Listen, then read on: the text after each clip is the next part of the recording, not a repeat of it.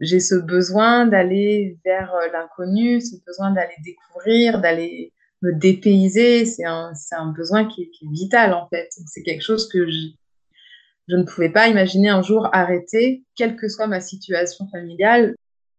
Vous écoutez quelque chose à vous dire, le podcast des parents séparés.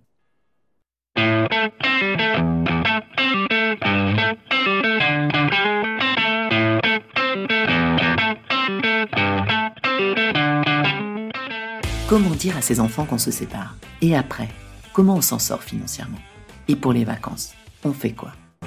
La décision de se séparer et ses conséquences sur notre vie familiale et personnelle chamboulent inévitablement notre quotidien. Mais on s'en sort. Je m'appelle Pamela Morinière et vous écoutez la saison 1 de Quelque chose à vous dire, le podcast des parents séparés qui s'en sortent. Tous les 15 jours, j'interviewe des parents séparés, mais aussi des professionnels du divorce et de la séparation pour apporter un point de vue d'expert sur une situation bouleversante qui touche près d'un couple sur deux et que l'on a tendance à banaliser alors que ses conséquences sur notre vie familiale et personnelle sont titanesques. J'espère que ce podcast vous aidera à mieux vivre votre séparation en préservant vos enfants. Mais place à l'épisode du jour. Bonne écoute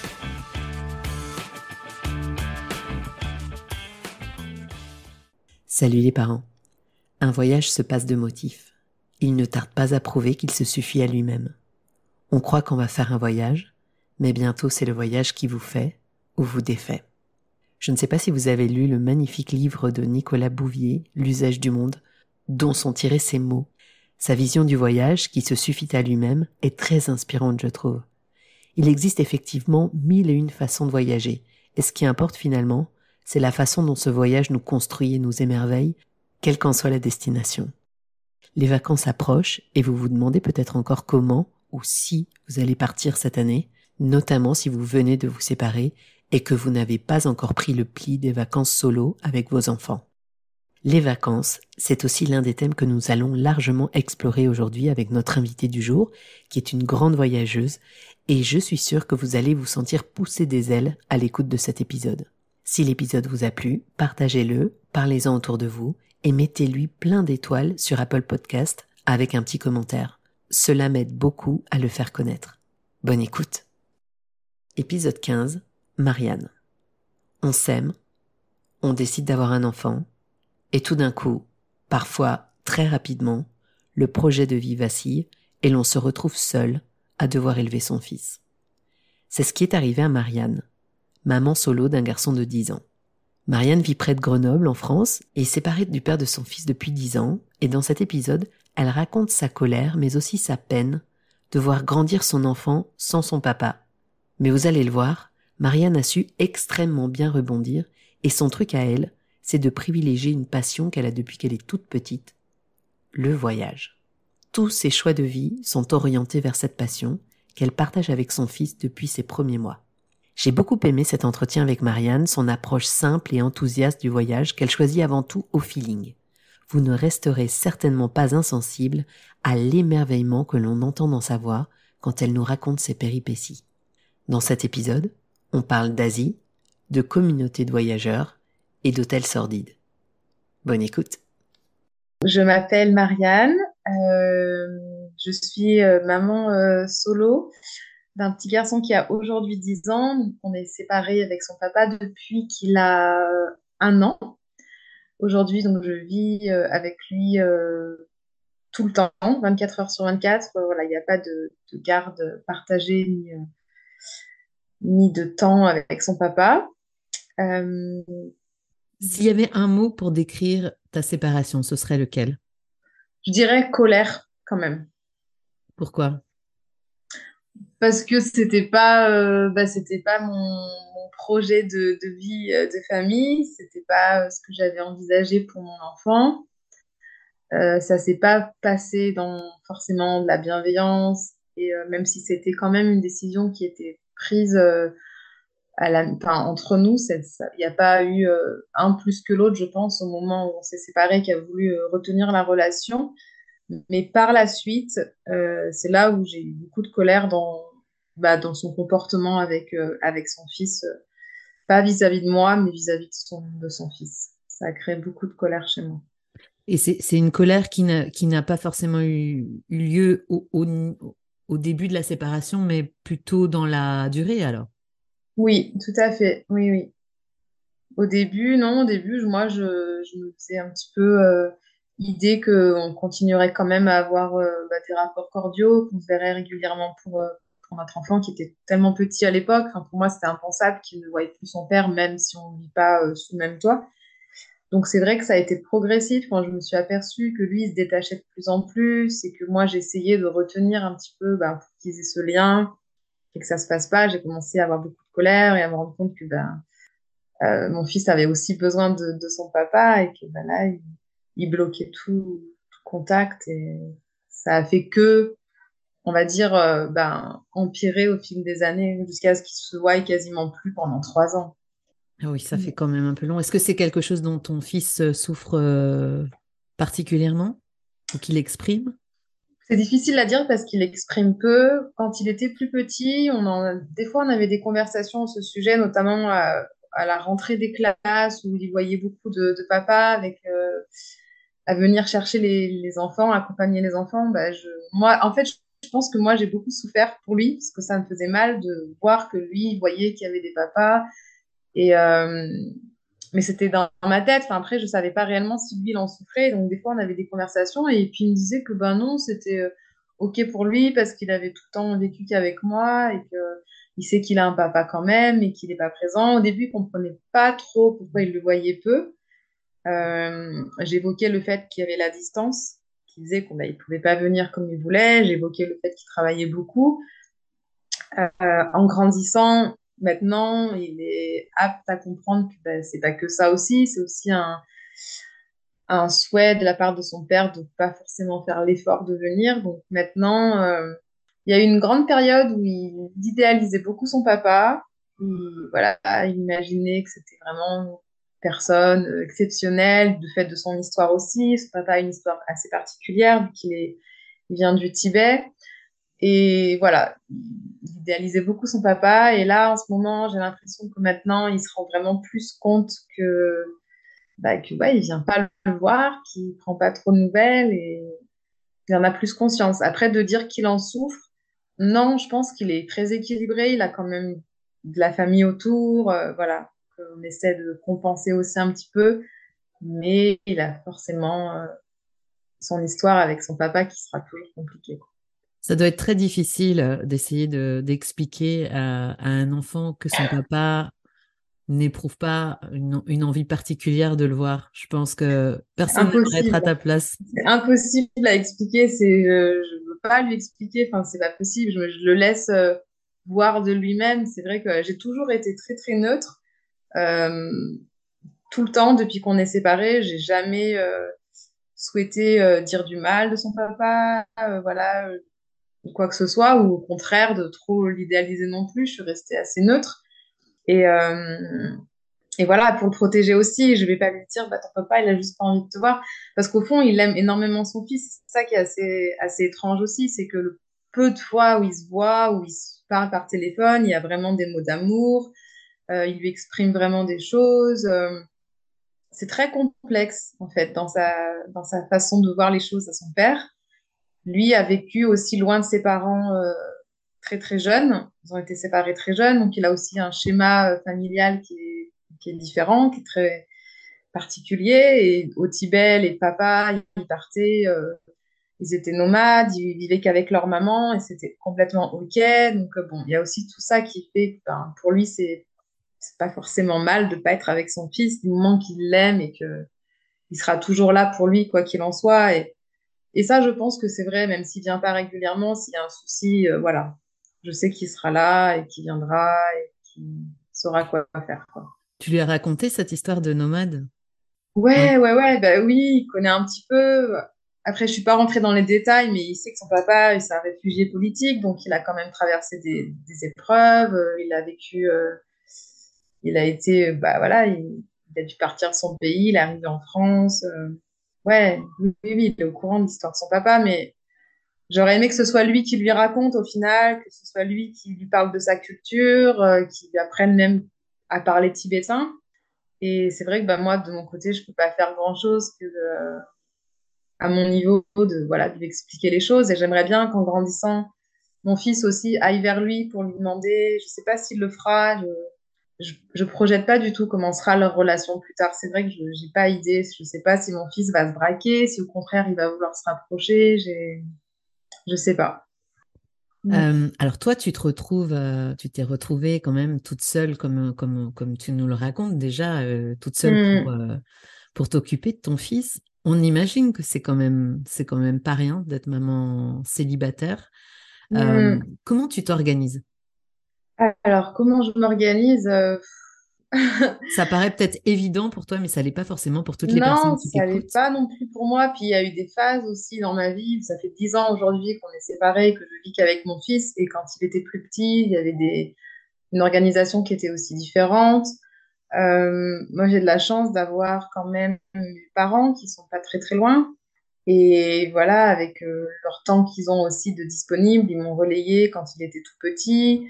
Parce qu'il y a eu des moments où j'étais très fatiguée, il faisait pas, enfin, c'était un enfant, quoi, et la nuit, c'était compliqué pour lui. Et ben, moi, je dormais très, très peu, donc il y a des moments où vraiment j'avais besoin qu'il y ait quelqu'un, et j'avais cette chance quand même d'avoir euh, auprès de moi euh, ben, ma famille qui me, soutenait, qui me relayait de temps en temps. Après, l'organisation, moi, j'ai refusé de prendre un travail euh, tout de suite aussi, j'avais la chance de pouvoir ne pas travailler trop vite parce que j'avais des économies et parce que j'avais un loyer qui était euh, moindre. Et du coup, je pouvais me permettre de ne pas, euh, de pas aller travailler, ce qui me permettait ben, de m'occuper de mon enfant. Quand il allait à l'école, ben, de pouvoir souffler aussi, d'avoir du temps pour moi. C'était vraiment vital que j'ai voilà, que j'ai du temps, que je ne sois pas dans un tout de suite dans, dans quelque chose de foi où j'allais me stresser. Et voilà. Après, c'est aussi ma façon de vivre depuis toujours. Voilà, c'était évident pour moi que ben, là encore plus, quoi. Il fallait ralentir, il fallait vivre lentement, il fallait prendre le temps. Et si ça impliquait des concessions de pas travailler ben, pendant quelques temps, ben, je regrette absolument pas aujourd'hui.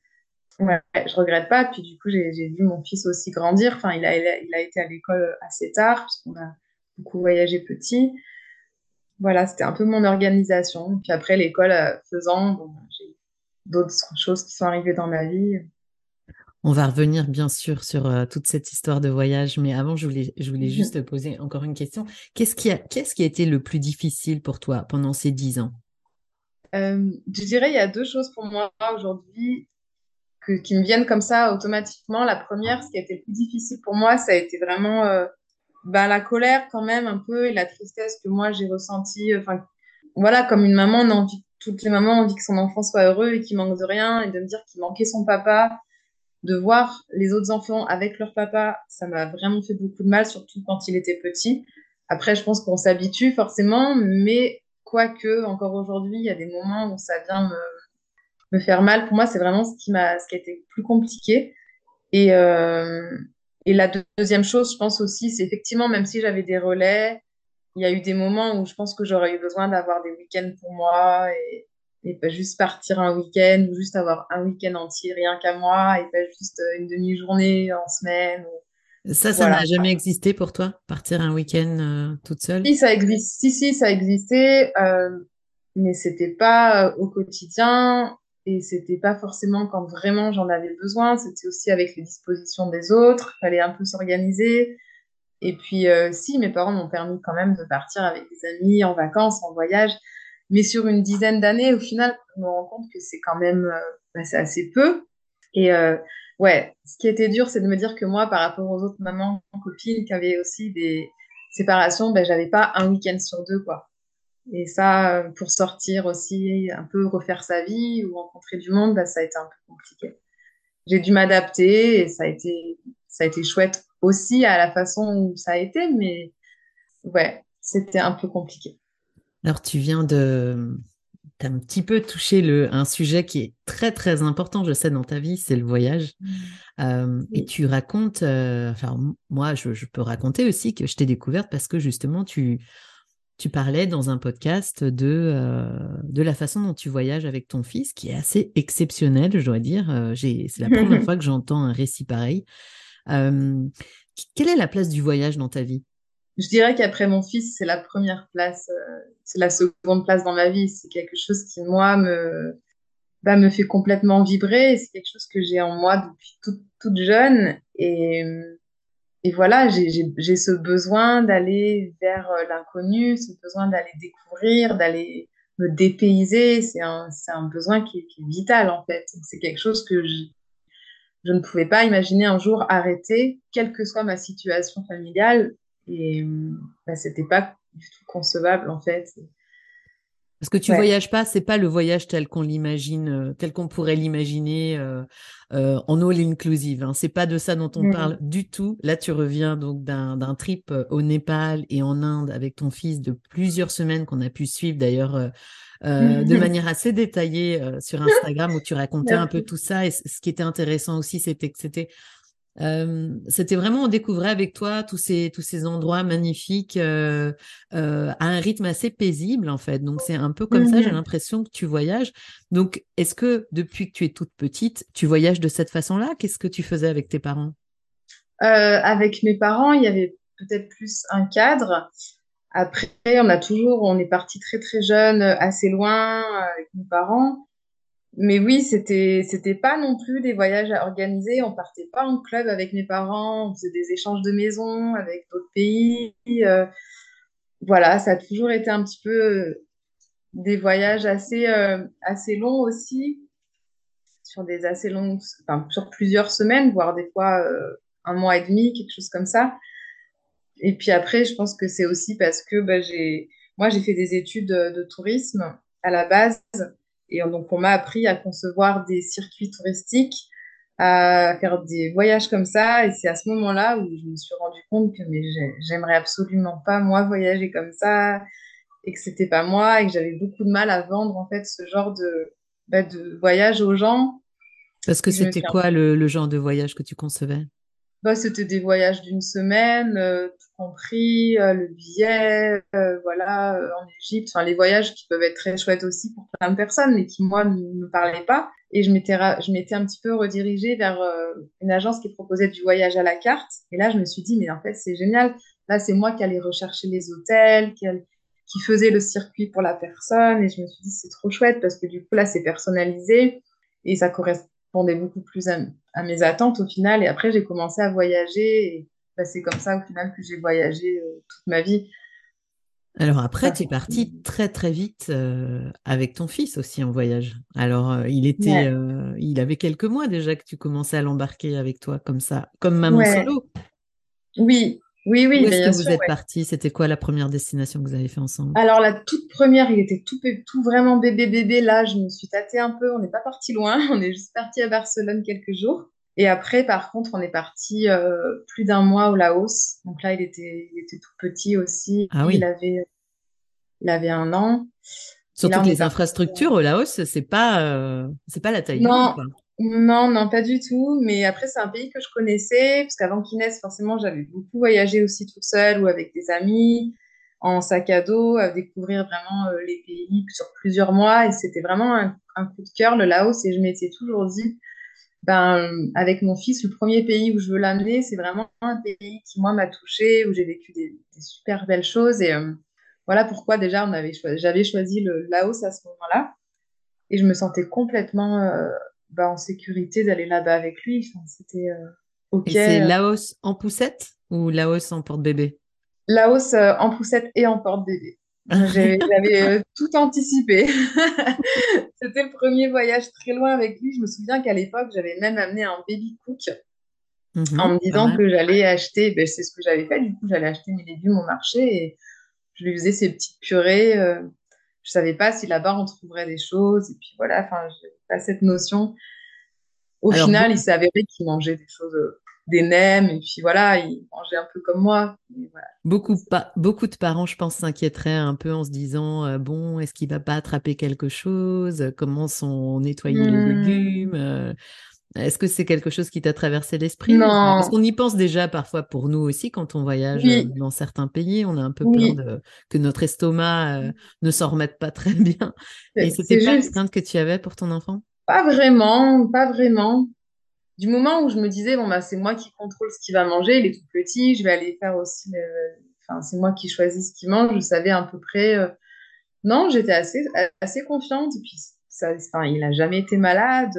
Tous les voyages qu'on a fait dans le monde entier depuis qu'il est né. Et je pense qu'il y a un moment donné aussi où il a fait aussi son immunité euh, tout petit dans, dans ces pays-là où il était quand même euh, toujours en contact avec la terre. Et je, me souviens, tout petit, je le laissais marcher euh, pieds nus, puis il mettait ses mains à la bouche. Je me disais, bah, s'il tombe malade, il tombera malade. Enfin, après, les enfants, ils se font soigner aussi là-bas. J'étais assez détachée, je pense, par rapport à ça. Et c'est vrai que ça s'est toujours bien passé. J'avais plus d'appréhension pour les moustiques. Euh, ça, ça a été plus compliqué parce que j'avais vraiment pensé à acheter une moustiquaire pour la, la poussette, euh, des, des, des, produits moustiques qui étaient adaptés aussi au, au bébé. Enfin voilà, ça, c'était, j'avais plus peur de ça qu'il attrape euh, une malaria, quelque chose comme ça, un, palu en fait. Donc voilà, c'était un peu plus ma préoccupation que la nourriture et, euh, et, alors, où est-ce que vous vous êtes baladés comme ça tous les deux pendant toutes ces années? Ah, bah, on a fait beaucoup de, pays euh, ensemble. Hein. On part tous les ans et plusieurs fois par an souvent. Donc, c'est vrai qu'en 10 ans, euh, euh, il a fait une vingtaine de pays. On a beaucoup fait l'Asie. On a fait des pays aussi plusieurs fois les mêmes. Donc, le Népal, forcément, c'est vraiment un pays où on va très, très régulièrement. L'Inde aussi, on connaît beaucoup. On a fait un petit peu d'Afrique. On est allé en Tanzanie. On a fait l'Amérique centrale, on a fait presque tous les pays d'Asie du Sud-Est, jusqu'aux Philippines, le Sri Lanka. Euh, on a fait des pays du Golfe aussi, la mer Rouge, euh, Israël. Enfin, voilà, c'est très varié. Ça fait rêver. ben après, étant toute seule aussi avec lui, il y a une organisation parce qu'il ben, faut que je puisse tout porter toute seule même aujourd'hui à 10 ans, je vais pas le charger non plus énormément. Donc, bah, moi, il faut que je prévois euh, donc le sac à dos pour moi. Et puis après, en général, euh, j'ai un sac que je peux traîner avec des roulettes. Euh, voilà, quelque chose comme ça. On part pas avec des grosses valises. Non, c'est pas possible pour se déplacer. quand on voyage, on, on, bouge assez, assez régulièrement dans des transports locaux. Donc, c'est pas, c'est pas jouable d'avoir des grosses valises. Et comment vous décidez de la destination? Parce que maintenant, il a 10 ans, il commence peut-être à avoir euh, des envies particulières. Comment vous, comment vous mmh. décidez de partir? Et quand est-ce que tout ça se décide? Un an à l'avance peu... Non, pas longtemps à l'avance. Ça dépend euh, bah, aussi de, de, de, mes finances du moment. Donc, euh, si je sais que c'est bien, bon, bah, on va choisir une, une destination aussi en fonction du budget que je vais avoir. Après, il n'y a pas vraiment de c'est surtout moi, j'ai envie d'aller là-bas, je lui en parle, il dit ok, ben moi ça me plaît aussi, mais c'est vrai qu'après, il est tout le temps d'accord en fait. Enfin, il n'y a pas un pays où il me dit ah, j'ai pas envie d'y aller. Enfin, il est tout le temps super enjoué. Après, lui, il, rêve d'aller dans des pays comme le Japon, par exemple. Euh, c'est des pays aussi, moi, qui me, plaisent énormément, mais après, pour le moment, c'est un, autre budget aussi. Donc, euh, bon, bah, il y a des, des, pays comme ça où on se dit qu'on va pas y aller tout de suite, ou peut-être qu'il ira tout seul quand il sera plus grand, etc. Mais euh, Sinon, globalement, c'est des pays coup de cœur. Moi, j'adore l'Asie.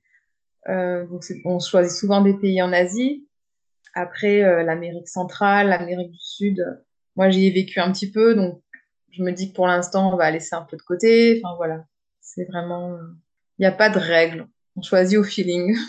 Et comment tu, comment tu prépares un voyage comme ça? Par exemple, là, vous êtes parti au, Népal. J'ai cru comprendre que mm. c'était. Bon, tu l'as dit d'ailleurs, mm. c'est pas la première fois que que vous allez au Népal. Euh, donc, c'est peut-être pas, la, peut-être pas le, meilleur exemple, mais euh, parce que vous savez où vous mettez les pieds, j'imagine. Mais quand, c'est un pays que tu connais pas, est-ce que tu, tu pars euh, à l'impro ou au contraire, tu es très, très préparé ou tu regardes tous les guides qui existent ou comment tu fais? Non, je regarde pas tous les guides. D'ailleurs, je prends rarement de guide avec moi quand je voyage.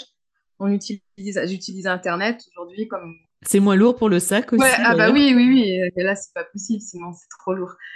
Et euh, en général, moi, j'aime beaucoup faire ça quand je prends un billet d'avion. Souvent, c'est euh, un ou deux mois à l'avance. Quand c'est vraiment longtemps, c'est deux, trois mois à l'avance. Et après, j'essaie de regarder un petit peu sur Internet tout ce que j'aimerais faire. Je me note dans un carnet. Je prévois aussi peut-être des réservations sur Booking que je peux annuler au dernier moment en me disant, ah, je vais faire ça, je vais aller là. Et en fait, quand on arrive sur place, il y a tout qui change. Parce que bien souvent, ben, on est bien à un endroit et finalement, bah, je vais annuler la résa et puis finalement, on va vouloir aller ailleurs. Voilà, c'est un peu freestyle en fait. Il n'y a pas une réelle organisation au final. Il y a toujours des choses que j'aimerais voir et ça, par contre, je m'y tiens. Mais après, au niveau des logements, du temps passé sur un point A ou quoi, c'est complètement au feeling du moment en fait. Et comment tu fais pour, pour ton travail, pour, pour prendre congé comme ça? Parce que là, tu viens de partir quatre semaines. Puis ton fils aussi, comment il fait, tiens? Parce qu'il est censé aller à l'école aussi. Il rate pas mal de cours, j'ai l'impression. Oui, ben déjà moi en ce qui me concerne, j'ai pas de CDI, donc c'est un choix aussi. C'est pour ça que je peux autant euh, me libérer du temps pour voyager. Donc bien souvent, euh, moi j'ai plusieurs projets, je fais plusieurs choses aussi euh, professionnellement, mais quand je veux partir longtemps, j'essaie de travailler 4-5 mois vraiment à plein temps avant de partir sur des, contrats des contrats en intérim ou des contrats en CDD. Et puis après, une fois que je suis partie, bah, quand je rentre, euh, je passe à autre chose. En fait, euh, je change de, travail, je retrouve autre chose. Donc déjà, il y a, ça. Et puis mon fils, ben, oui, effectivement, il rate beaucoup l'école. Et encore, c'est relatif. Il a beaucoup raté les toutes premières années parce que ben, je partais beaucoup quand il était petit. Il faut aussi savoir qu'à moins quand les enfants ils ont moins de deux ans, le billet d'avion est gratuit. Donc euh, c'était quelque chose où je m'étais dit, je vais en profiter bah, de voilà de d'avoir qu'un billet d'avion à payer pendant pendant deux ans donc on partait beaucoup et la maternelle il l'a faite un petit peu euh, comme si comme ça quoi il y allait de temps en temps il a fait aussi l'école un petit peu euh, dans d'autres pays et, après au niveau du CP j'ai de la chance parce qu'il est dans une école privée qui autorise aussi euh, les absences pour voyage donc ça ça me permet de bah, de partir tranquille en fait il a le niveau qu'il faut aujourd'hui et ça c'est rassurant. Ça, c'est quand même une école qui est assez ouverte de permettre ça. Je ne sais pas si c'est quelque chose qui est aussi simple euh, dans toutes les écoles. En tout cas, euh, en Belgique, c'est pas toujours aussi simple. J'imagine que non, dans les écoles publiques, ça doit pas être peut-être même accepté. Est-ce que, est que, là, c'est parce que c'est exceptionnel, euh, c'est une école privée? J'avoue, je ne me suis pas trop renseignée, mais.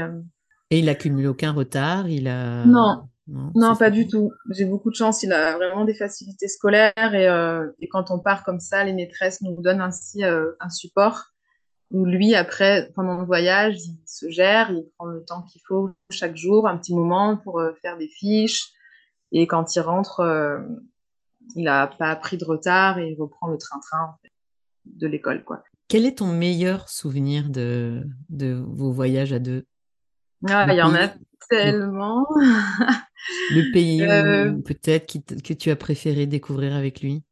Il y a plein de choses à des niveaux différents. J'aime beaucoup, j'ai beaucoup de souvenirs avec lui. On découvre, euh, par exemple, euh, l'année dernière au Mexique, on, a la chance de voir des baleines, par exemple, on remet à l'eau des, bébés tortues. Ça, c'est des moments qui sont vraiment précieux. C'est des moments où, pour lui, c'est tout nouveau. Il, est vraiment en contact avec avec tout ça. Et ça, c'est des super beaux souvenirs parce que je le sens, euh, je le sens tellement heureux de, de voir toutes ces choses-là. Après, j'ai des souvenirs aussi au Sri Lanka où quand il avait un an et demi, on avait fait le tour du pays en train.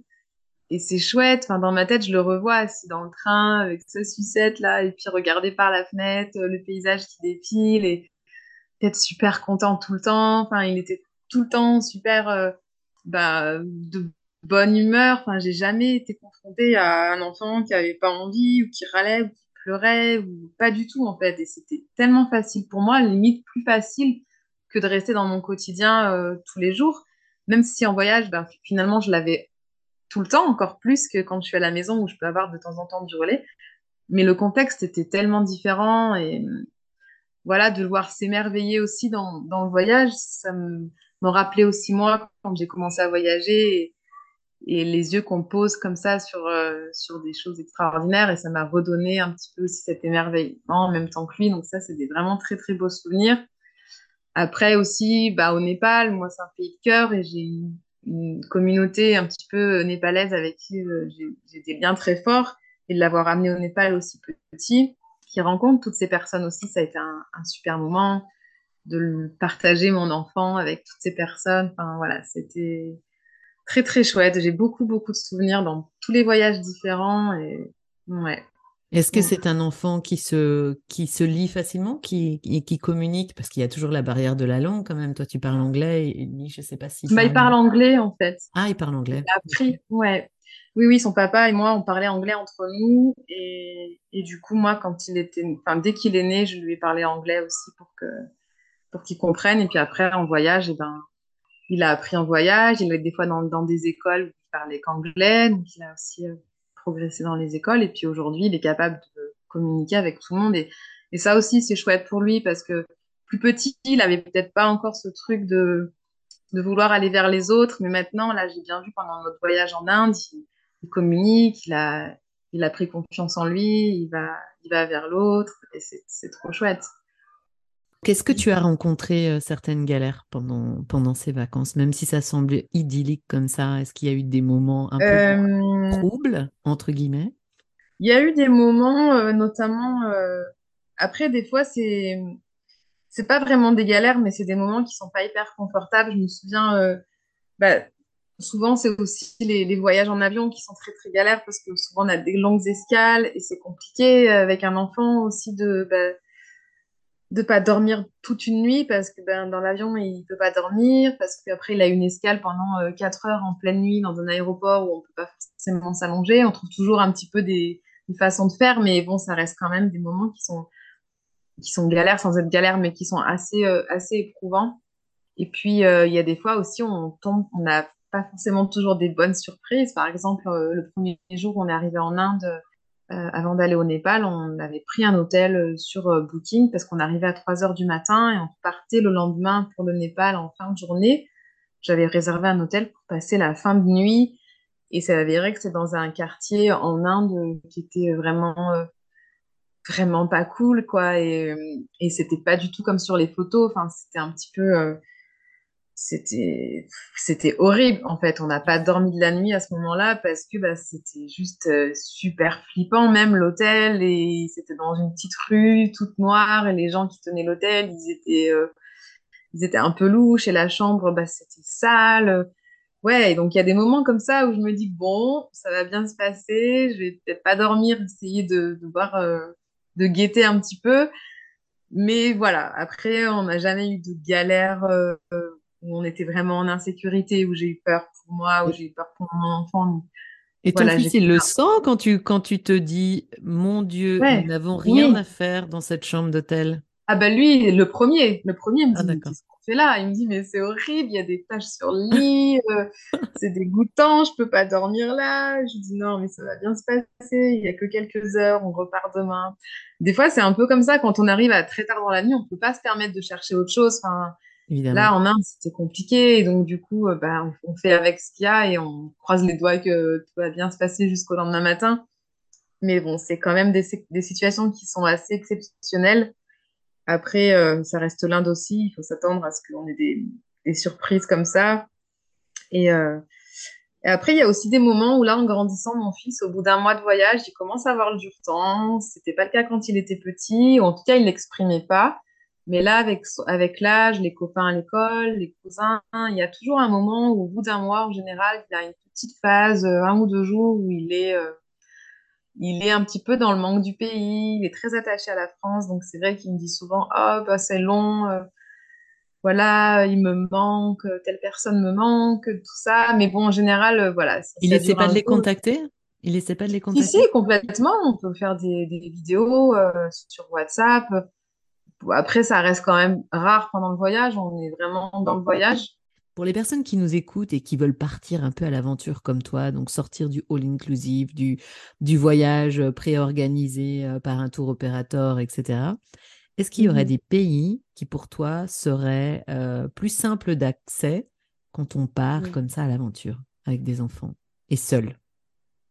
Je parle en sortant de l'Europe, vraiment le voyage un peu des paysans euh, sur sur un long courrier, moi, je pense tout de suite à la Thaïlande, qui aujourd'hui est un pays qui est quand même très développé. C'est euh, vraiment kid-friendly. Les enfants là-bas, ils sont un peu rois. Du coup, il y a plein, plein, plein, plein de choses qui sont mises en place pour eux. Euh, et puis, il y aurait des coins en Thaïlande particulièrement qui, que tu recommanderais? Est-ce qu'il y aurait des, des coins de Thaïlande que tu recommanderais ouais. plus particulièrement? Notamment, euh, je pense au nord de la Thaïlande, dans la ville de Chiang Mai où on peut vraiment trouver plein de choses à faire avec les enfants. Et, euh, on trouve tout, on trouve euh, que ce soit avec des, enfants en bas âge, des bébés, on peut trouver euh, bah, tout ce qu'on trouve chez nous. Donc finalement, on n'est pas trop, on n'a pas besoin de se charger avant de partir. Tout ça, c'est assez simple. Après, le sud de la Thaïlande, il y a des îles aussi qui sont adaptées où les transports sont faciles.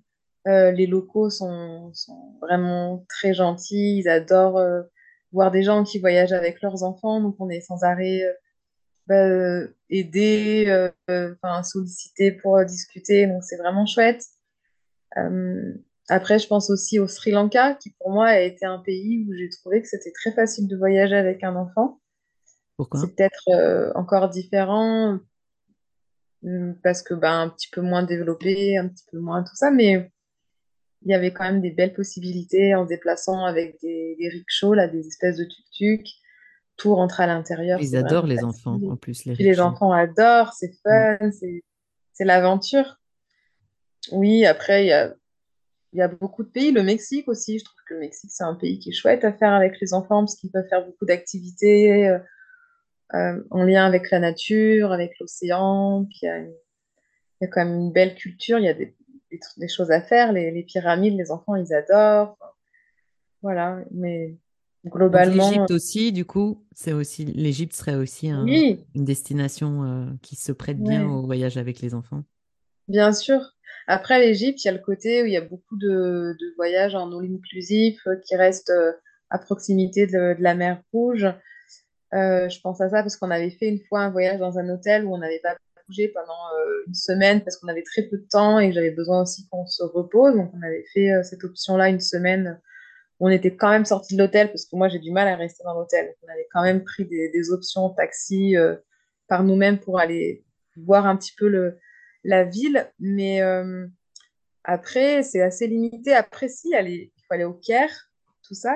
Et sur le Nil, moi, ça, je l'ai fait. Croisière sans, sur le Nil Sans prévoir. Pas la croisière, mais on a, on a fait un petit road trip en, en, Égypte avec mon fils pendant, le, pendant la pandémie, je me souviens. Et, là, on prenait les transports euh, en, commun, enfin, les, trains. Euh, c'était une autre facette de l'Égypte que je connaissais pas. On n'était pas forcément au bord de la mer. Et c'était très chouette. On a pu faire de la montgolfière. C'est vrai que c'est un pays aussi qui s'y prête bien, mais si on reste sur la mer Rouge, c'est très facile. Si on veut faire après un petit, un petit tour comme ça, comme nous, on a fait sans, sans guide, sans, sans agence, bon, c'est un peu plus. Euh, voilà, quand même, il faut savoir où chercher. C'est peut-être moins facile que la Thaïlande. Les gens, ils parlent peut-être aussi moins anglais. Enfin, je sais pas. Je pense, je penserais pas à l'Égypte tout de suite comme ça, quoi. Mais... J'ai l'impression que toi, en tout cas, quand tu voyages euh, à l'intérieur d'un pays, c'est quand même beaucoup avec les, les transports locaux. Euh, oui. Est-ce que tu est-ce qu'il y a as une certaine, certaine aussi euh, conscience de, de, de, la, de l'environnement Parce que c'est vrai que quand on, quand on voyage comme ça, qu'on fait des milliards de kilomètres en, en avion, euh, c'est vrai que ça fait rêver. Et puis en même temps, on se dit, bon, euh, mon empreinte carbone. Euh, oui, J'imagine que sûr. parfois tu dois faire face à ce genre de commentaires aussi.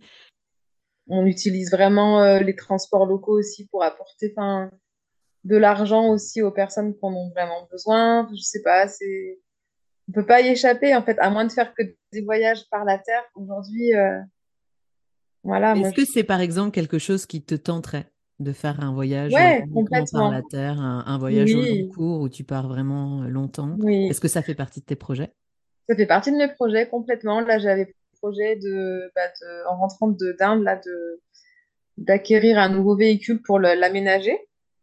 Je ne sais pas si ça va se faire dans les mois qui arrivent ou si je vais reporter le projet, mais en tout cas, j'aimerais beaucoup euh, effectivement partir, euh, je sais pas moi, faire le tour d'Afrique en, en, en, véhicule d'expédition avec une tente de toit ou aller jusqu'à jusqu'en jusqu'en Iran, jusqu'en Turquie aussi par la terre. C'est quelque chose qui me, qui me fait vraiment rêver. Après, euh, le faire avec mon fils aujourd'hui, euh, toute seule comme ça, conduire euh, tout le temps, je ne sais pas si ce serait vraiment quelque chose qui me, qui me ferait rêver. Donc, à voir aussi. Il ouais, faut que tu attendes qu'il soit majeur. Ouais, pour, qu'il prenne le relais. Aussi. Pourquoi pas? Il a son permis et là, c'est parti. Ouais. Il y a encore 8 ans oui, à attendre quand même. Il y a du temps encore. mais ça, je le fais. Là, je vais partir quelques jours euh, dans un mois euh, en road trip avec un van et je le laisse un petit peu à mes parents pour, euh, bah, pour le vivre aussi avec, avec d'autres personnes. Mm. Et la prochaine destination avec ton fils, tu sais déjà? Eh ben non, je sais pas. J'ai pas encore décidé où on partait cet été, si on part cet été. Donc pour le moment, a priori, il n'y a rien de, fixe. Donc on verra. Ça va être du dernière minute l'Asie, ça semble compromis ah, parce que c'est pas souvent les, meilleures saisons pour partir en Asie avec la mousson. Et les billets aujourd'hui ont quand même beaucoup augmenté pour l'Asie. Euh. Donc je sais pas, je sais pas où est-ce qu'on va partir. Ça va être un peu la surprise, euh, voilà. Mais vous partez pas systématiquement tous les étés, peut-être? Ben, en fait, comme on part beaucoup, ben pendant l'année, c'est vrai que les étés, euh, on part par là. En fait, on reste en France, on va découvrir une région en France ou ou des fois, l'été, je travaille aussi. Comme ça, ça me permet euh, de ouais, vivre chez ses grands-parents. Il n'y a pas un été pareil, en fait. C'est vraiment euh, aléatoire. On va voir, on verra au dernier moment. Et toi qui as travaillé dans une, dans une agence de voyage et qui doit connaître assez bien euh, ce milieu-là, est-ce qu'il y aurait des, des sites de voyage que tu pourrais recommander, que tu trouves particulièrement bien faits ou qui permettent de, d'accompagner des familles qui partent en vacances comme ça? Des sites? moi, je regarde pas beaucoup ça. Je sais que je me suis beaucoup informée avec euh, un site qui s'appelle tourdumondiste.com. Tourdumondiste.com. On le mettra dans les notes de l'épisode. Oui, c'est vraiment intéressant. Alors, c'était super utile pendant la période du Covid parce que du coup, tous les pays étaient répertoriés avec toutes les restrictions par pays, euh, tous les documents qu'il fallait chaque pays. Enfin, c'était une mine d'or, ce site. J'y étais tous les jours pour aussi savoir où je pouvais partir en fonction de la situation aussi. Mais il n'y a pas que ça. Il y a, euh, c'est, un peu comme, euh, je sais pas, je dirais le guide du routard euh, en ligne. Il y a plein, plein, plein d'infos sur les pays. Ça, je regarde pas forcément, mais je sais que c'est, c'est chouette. Puis après, il y a plein de groupes aussi sur Facebook qui existent. bah, du coup, Tour du Mondiste est sur Facebook, mais il y a aussi d'autres je pense par exemple, moi, dès que je, je, me rends dans un pays, ce que j'aime faire aussi, c'est que je cherche sur Facebook. Ben, souvent, c'est marqué euh, voyage en Inde. Et là, il y a plein de voyageurs, euh, souvent français, qui sont sur la page et ils, donnent des, des, idées, ils partagent des infos. On peut, on peut aussi rentrer en communication avec les personnes-là et même se rencontrer. Ça aussi, c'est chouette. Il y a des belles communautés de voyageurs sur, euh, sur les réseaux sociaux aujourd'hui. Et c'est bien de les utiliser pour, voilà, pour s'accompagner, pour chercher des infos, on s'entraide. Ça, c'est chouette. Hmm. Alors, pour terminer, c'est une question un petit peu traditionnelle euh, dans ce podcast, puisqu'on écoute des podcasts. Est-ce que euh, toi, tu aurais des, des podcasts à, suggérer à nos auditoristes, aux personnes qui nous écoutent? Pas forcément euh, avec ce dont on vient parler d'ailleurs, mais des, mmh podcasts qui, toi, te plaisent, t'inspirent, te font mmh voyager peut-être? Oui, bah, notamment tout de suite, je pense au podcast de parents voyageurs, complètement dans le thème euh, de parents qui voyagent avec leurs enfants de différentes formes, qui est vraiment très très chouette. Donc ça, je l'écoute beaucoup. Après, moi, j'écoute beaucoup de choses qui sont pas du tout en lien avec le voyage. J'écoute aussi beaucoup de podcasts sur l'astrologie, notamment il y en a un qui s'intéresse un petit peu à, à toute l'astrologie. Ça s'appelle l'art de l'astrologie et là, il y a plein d'infos. C'est une mine d'or aussi pour euh, pour euh, le développement personnel euh, avec euh, des bases d'astrologie, par exemple. D'accord. Mais merci beaucoup, Marianne. Merci pour toutes ces informations. Et... avec plaisir. Merci à toi. Ça donnera envie à plein d'autres personnes de, de, partir comme ça, mmh. sac à dos, pour, pour, visiter de nouveaux pays. C'est très, très inspirant, je trouve. Bah, je, je, le souhaite à tout le monde. C'est vraiment une chouette aventure. Merci beaucoup.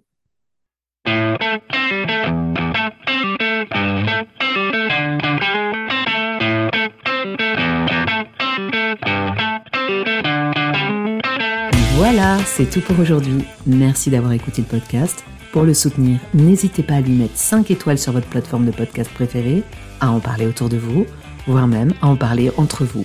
Vous pouvez également retrouver le podcast sur Instagram et sur Facebook. Et si vous avez des suggestions ou des commentaires, contactez-moi sur quelque chose à vous dire podcast gmail.com. Quelque chose à vous dire. On se retrouve dans 15 jours pour un nouvel épisode et d'ici là, portez-vous bien. Ciao